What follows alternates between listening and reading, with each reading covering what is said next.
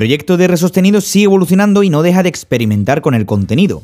Te cuento sobre el futuro del merchandising de R Sostenido, cómo ha impactado crear una newsletter dentro de LinkedIn, el resultado actual de la curación de episodios del podcast sobre las comunidades en Twitter y la actual comunidad en abierto de R Sostenido. Y también anunciaré el regreso de Conectando y quién será el primer invitado en 2022.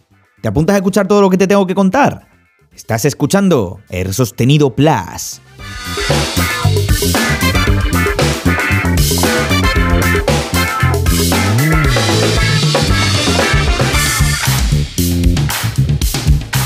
Pero, pero, pero, pero, pero, pero, pero, pero, ¿qué pasó? ¿Cómo estamos? Tras cinco episodios premium publicados y aún sigue vivo la modalidad premium.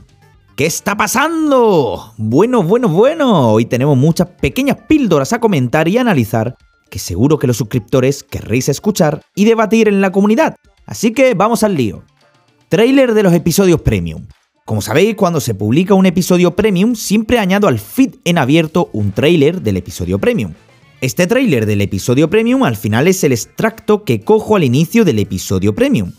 ¿Tiene sentido? Me, refiero, ¿es mejor seguir haciendo este procedimiento? ¿O también escucháis el tráiler en el feed en abierto y se os hace algo repetitivo? Lo debatimos a través de la comunidad.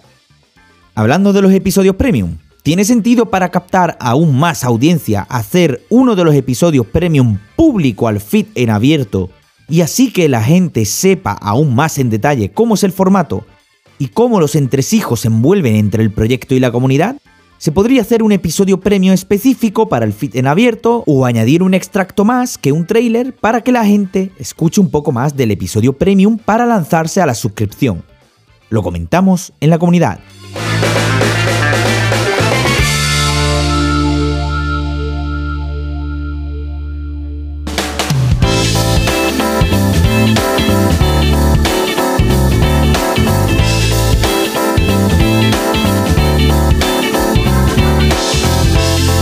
¿Qué hacemos con la comunidad en abierto de Telegram? Por si no lo sabíais, tenemos una comunidad en abierto en Telegram. Y bueno, ahora mismo solamente se publican los episodios en abierto y las newsletters. Pero no hay más feedback, no hay interacción suficiente. He probado en crear una comunidad en abierto de resostenido en Twitter y tal vez sea un punto fuerte crear la comunidad allí, ya que muchísima gente tiene Twitter y poder extrapolar la comunidad en abierto por allí sería interesante, ya que no hace falta ni responder a un mensaje ni citar, simplemente dar me gusta a algo que se haya publicado o comentado y así recoger aún más el feedback. Esperamos a ver cómo va funcionando esta nueva comunidad en Twitter. Si quieres estar en la comunidad en abierto, buscad R sostenido en la sección Comunidades en Twitter. Merchandising Now Conectando y Pro. Queridos suscriptores, el día ha llegado y es que han hackeado la cuenta de Merch by Amazon y me han quitado el antiguo merchandising. Y no cheque apachado que me han mejorado la cocha. Eso es, nuevos logos, nuevos diseños, todo nuevo, nuevo, nuevo. Camisetas y sudaderas con el logo principal del podcast, que se vuelve a llamar Now, como la sección de la temporada 2 de R Sostenido, con el logo azul vaquero de Conectando, la sección de las charlas con creadores, y con el logo en gris y negro de Pro, perteneciente a los episodios Storytelling. Los colores y las combinaciones me parecen muy bonitas y seguro que a vosotros también. Estoy dándole vueltas a sacar una versión de sudadera con capucha, pero con logo grande como anteriormente en el centro, pero hacerlo no tan grande el logo, que quede perfecto en armonía. En cuanto se publique, os lo comentaré a través de la comunidad.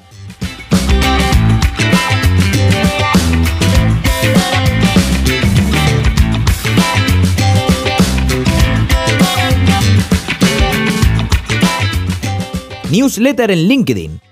En Twitter vi hace unas semanas a un podcaster eh, llamado Paul Rodríguez, que algunos lo conoceréis por mumbler.io, que probó en resubir su newsletter alojada en Review by Twitter en la red de LinkedIn, que ya nos permite crear nuestra propia newsletter y que se pueda ver de forma visual y que encima nos avisa el email. Bueno, pues me uní al carro y creé la newsletter de Resostenido en LinkedIn. Me ha acojonado. A día de hoy, con solo dos publicaciones, casi un mes a la deriva y la newsletter invisible, he conseguido más suscriptores que con Review. 53 suscriptores en LinkedIn versus 27 suscriptores en review. Loco, loco, loco, loco. Así que voy a seguir descubriendo forma de seguir captando a usuarios al proyecto de Resostenido, aunque tenga que publicar en las dos plataformas y ver cómo evoluciona esos call to actions para que la gente me escuche. Curación de episodios. Resultado. Tras el episodio premium donde hablamos de la curación de episodios, me puse manos a la obra y estuve investigando qué episodios deberían de curarse y eliminarse del podcast, por ser episodios de relleno o no tan a la línea del proyecto. Bueno, pues de la temporada 1, que había como más de 30 episodios, se han quedado por la mitad más o menos. ¿Por qué al final se han borrado esos episodios? Pues para hacer que la temporada 1 se pueda escuchar de una forma más rápida y esté a la par del número de episodios de las temporadas siguientes. De la temporada 2 y 3 no se ha borrado nada, aunque sí es verdad que en todos los episodios actuales se han modificado los números de episodios y temporadas. Y los títulos de los episodios para captar aún más la audiencia. El tema de la descripción es algo que no sé si valorará cambiar en los episodios de la temporada 1 y 2, pero bueno, seguro que en algún momento le meteré en mano para que quede más bonito y acorde. Luego, nos quedamos con los siguientes datos. Temporada 1, 17 episodios. Temporada 2, 22 episodios. Temporada 3, 18 episodios. Reproducciones totales del podcast en el dashboard de Anchor, 9219. Reproducciones reales, contado por episodio, 5.830. Luego, la diferencia de reproducciones entre los totales y los reales son 3.389. Claro, si antes restábamos al valor total 2.112, ahora hay que restar 3.389 para saber las reproducciones totales reales en R sostenido. ¿Es normal que se quiera publicar en redes las reproducciones totales del podcast aunque se hayan borrado? Correcto, de hecho, las reproducciones totales al final es el valor de X veces que se ha descargado un episodio en la historia de R sostenido. Y si el valor es de 9219, es que cerca de 10.000 descargas se han producido en el podcast. Eh, entonces la, la verdad es que con eso pues estoy muy contento. Con lo que no estoy muy contento son con las reproducciones de 2022.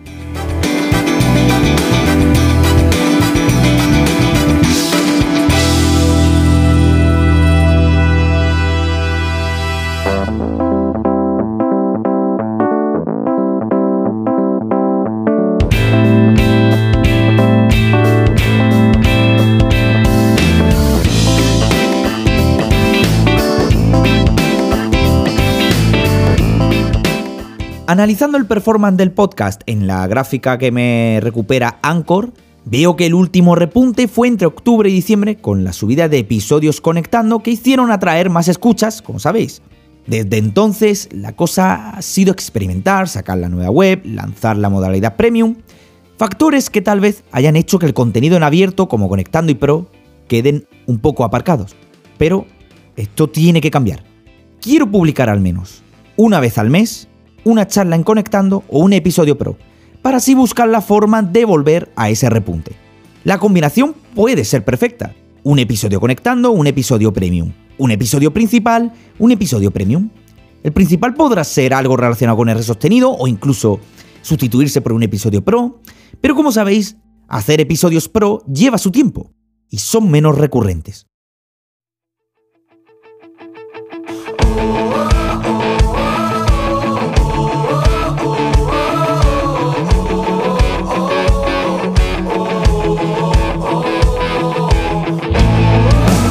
Aún así, tenemos por fin un primer Conectando que se publicará, si todo va bien, el 15 de abril, donde tendremos de invitado a Alex Maybe, músico y creador de contenido en redes sociales. ¿Tenéis ganas de escucharlo? Muchas gracias como siempre por apoyar R Sostenido. Nos escuchamos prontito. Un abrazo y a seguir.